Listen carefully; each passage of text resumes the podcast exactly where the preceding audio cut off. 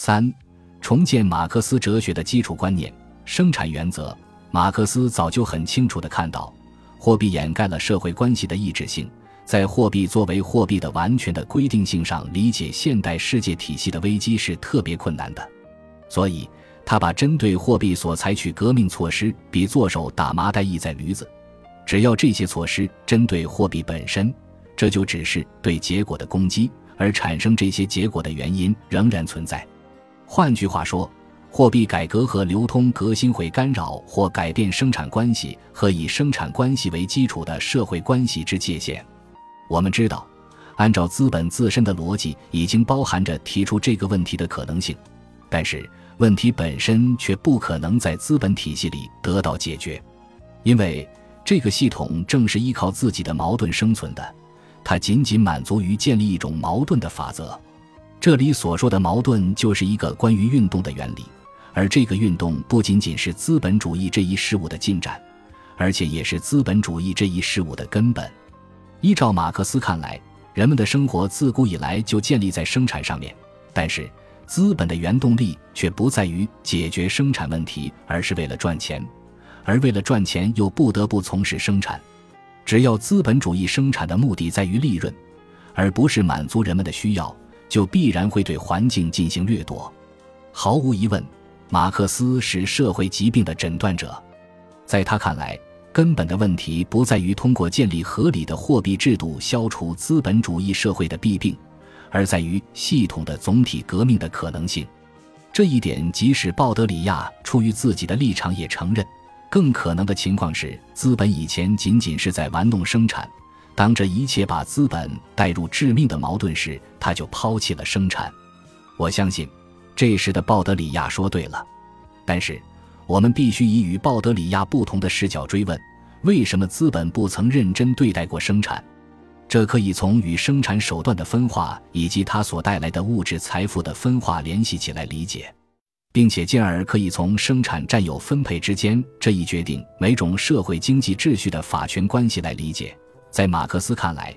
资本不过是人与人之间进行经济交易活动的一种媒介手段。它是劳动外化存在的一种抽象形式，货币形式则为积累自身的外化劳动和占有他人的异化劳动提供了最好的方式。货币是无需要的人用来占有财富的形式，也就是人们用来占有财富的多余部分，即无需直接作为使用价值的部分的形式等等。货币既是对未来需要的保障，又是超出需要的财富形式。以货币形式积累的这两种劳动都可以转化为资本，这就为占有他人劳动提供了可能性。占有资本者的财富积累和失去生产手段的劳动者的贫困化，则是这种可能性的现实化后果。显然，占有相对于生产具有支配地位。不过，这不是在资本主义经济关系的历史存在意义上说的。我们前面已经表明。认为生产的问题已经解决的观点，就是现代经济体系的幻觉。这种幻觉的成因主要来自这套体系本身是靠对自然资源的掠夺而维系，却错误地将其视为依靠生产性收入而维系。归根到底，在今天，人类还没有作为类联合体在实际占有地球，因而它的可怕的后果无非使得人类最终再也没有更多的自然资本可供占有。如果你从资本的贪婪更为严重的危险性角度看待这种占有，那么地球提供给我们的物质财富甚至不能满足某些超级富国的国民需要，因为不管怎样，按照马克思的看法，资本主义历史阶段物质财富是被占有、被分配和被生产的。占有相对于分配和生产来说，在资本主义经济体系中具有根本的优先性。这是资本主义生产方式的逻辑起点。用马克思的话来说，资本积累以剩余价值为前提，剩余价值以资本主义生产为前提，而资本主义生产又以商品生产者握有较大量的资本和劳动力为前提。因此，这整个运动好像是在一个恶性循环中兜圈子。要脱出这个循环，就只有假定在资本主义积累之前有一种原始积累。这种积累不是资本主义生产方式的结果，而是它的起点。因此，资本主义历史的逻辑起点是占有，而不是生产。在私有制为基础的资本主义社会中，一件物品只有在首先是被占有、被掠夺、被攫取之后，才能够被分配；只有是在被分配之后，才能被使用。生产和分配要依赖于占有、掠夺和攫取这一事实，决定了资本与劳动之对立。无论这种关系以平和的或以对抗的方式出现，都不能够改变两者之间关系的性质。因此。马克思断定，资本主义生产的每一次增长都无情地加速了无产阶级的贫困，都会在实际上让分配变得更加失去正义性。但是，那些站在优势者立场的自由主义者至今还未清楚地弄懂，国民财富和人民贫穷是一回事。现在，我们回过来再谈危机。毫无疑问，现代经济体系从基本制度来说是不完善的、不正义的。且必须予以改变的。然而，有人会说，因为引发金融危机的体系固然不好，却仍然能够抵抗死亡。这种给人安全感的观点有个前提，即只要它恢复一种真实的政治经济体制，就能重新建立生产观念。而且，如果摒弃生产的问题以获得解决这个错误观念，那么正确的生产观念原本不能以国民生产总值来考量。鲍德里亚有时也能洞见到，国民生产总值是生产力的想象之境，他不考虑社会目的性或反目的性，而且重要的是，除了某些损失的征兆外，生产力这东西也许根本不能由国民生产总值予以衡量，因为它就像公众舆论或民意代表制那样，都会掉进类型的一般等价物陷阱中。生产问题已经解决的幻觉，不正是根源于此吗？在这一方面无需多说。但是细究原委，单单是炫目的科技成就，便足以加深二十一世纪的人类的这种幻觉。如果不是鲍德里亚及其追随者、华尔街的金融巨头、资本的献媚者，甚至还有产业界的舵手等非等闲之辈，又把这种看法郑重其事地引进最新的经济学中来。这一点本来可以完全不提了。新自由资本主义的拥护者自然乐于用编造神话的办法，来对一种他不知道历史来源的经济关系的成因做历史哲学的说明。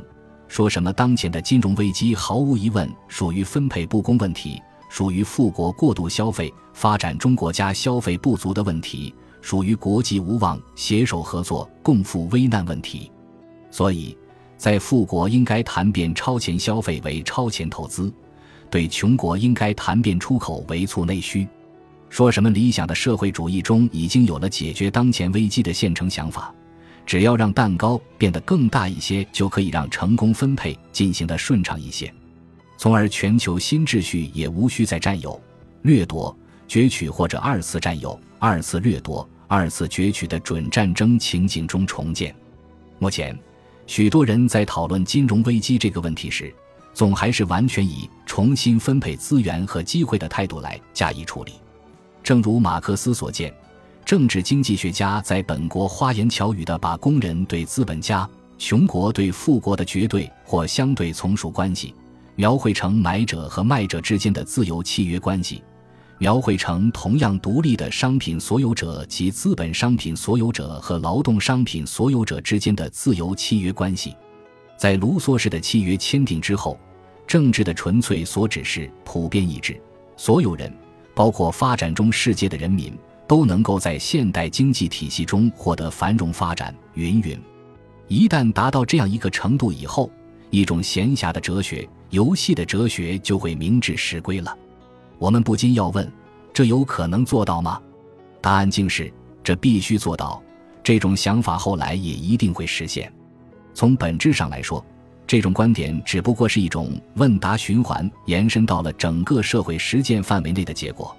对一个诱导性问题来说，得到的只可能是仿真的回答。他们的用意原本不是想让读者，比如马克思这样的读者，做出一个事情不可能是如此的判断。这一问答循环只是找到了解释，而要想找个解释并不困难。事实上，人们总是遗忘一个众所周知的事实：危机从来不是像消费不足论或消费过度论力图向我们展示的那样，首先发生在消费品工业。恰恰相反，它总是首先发生在资本品工业及那些距离消费最遥远的产业。一言之，危机绝不是在过度生产的问题。在此，我们如同马克思和鲍德里亚那样，洞见了权力的恶性循环。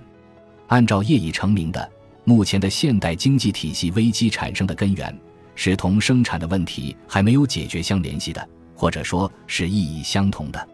因此，只有生产的问题解决，才会从其自身导向危机问题的解决。马克思之所以将生产放在社会生活的中心地位，是因为只有生产才符合人的现实性规定，而且，这是因为迄今为止，政治和经济是基础，是社会的决定因素。资本经济和政治经济并未如鲍德里亚的故事所描述的那样已经消失了。相反，如今资本主义生产和消费方式继续着它所具有的占有、攫取性质。这乃是资本主义社会的一面镜子。如果马克思的历史唯物主义生产概念的确是鲍德里亚所谓的资产阶级社会的一面镜子，那么马克思的法眼绝不会将社会的资本主义组织自然化。就是说，只要他把资本主义制度不是看作社会生产的绝对的最后形式，而是看作历史上过渡的发展阶段，历史唯物主义生产概念就具有打碎这面镜子的能力。这意味着，只有在可以看到这面镜子不能反映的存在被历史唯物主义呈现出来的时候，历史唯物主义才是科学。这里的意思同样是说。在历史唯物主义的生产理论当中，不可能犯有所谓生产致敬的错误，即把生产的逻辑当作全部生活的逻辑和社会的逻辑。对于当前的现实性意识来说，现代世界应该通过利益而非政治及社会的手段联合起来，重新建立世界货币体系以及分配资源和机会，以便让多种多样的人，无论是美国人、欧洲人还是亚洲人。都能够有一种通过生产来得到理性承认，并获得现实利益的可能性。但是，马克思早就告诉我们，只要私有制仍然存在，利益原则就充满了资本主义社会的利己主义逻辑。它意味着各个国家、集团、个人所追求的利益必然是从单个利益出发，这是一个根本问题。从本质上讲，占有和攫取仍然被理解为生产的前提。这不仅意味着会在激发一场经济和金融的斗争，而且会激发一场政治的较量。这样，通过国家、欧盟、世界银行和国际货币基金等组织这样一种虚幻的普遍利益来进行实际的干涉和约束，成为必要。现在，人们大都已经承认，一方面。目前资本主义面临的挑战，乃是要将这场斗争和变革的范围扩大到发达国家与发展中国家之间的关系里面来。同时，他们之间的剥削和被剥削的关系越来越微妙和分散。另一方面，也不能说所谓社会主义国家能够改变这场变革运动的方向，因为社会主义国家也有自己的地域性，也需要对生产进行改造。它也面临着被抽取剩余价值的问题、市场和金融计算等等问题。这再一次以完全内在的方式提出全球经济和民族国家的关系问题。当下金融危机并没有引出这个问题新的理论难题，却导致大量的实践困难。马克思已经正确表明，政治经济的基础在劳动和生产中。倘若发达国家仍然凭借先发优势不改革自身攫取的政治经济性格，并且不跟发展中国家一起分享财富的话，那么从历史的长远来看，他们就会没有办法为自己的产品扩大市场，由此则会更加加深资本主义的危机。正因如此，许多学者的论题获得了增强，他们都认为北方、南方。中心边缘这根轴线，今天要比西方东方的轴线更为重要，甚至从根本上决定了后者。显然，不平等的交换始终困扰着世界经济。本集播放完毕，感谢您的收听，喜欢请订阅加关注，主页有更多精彩内容。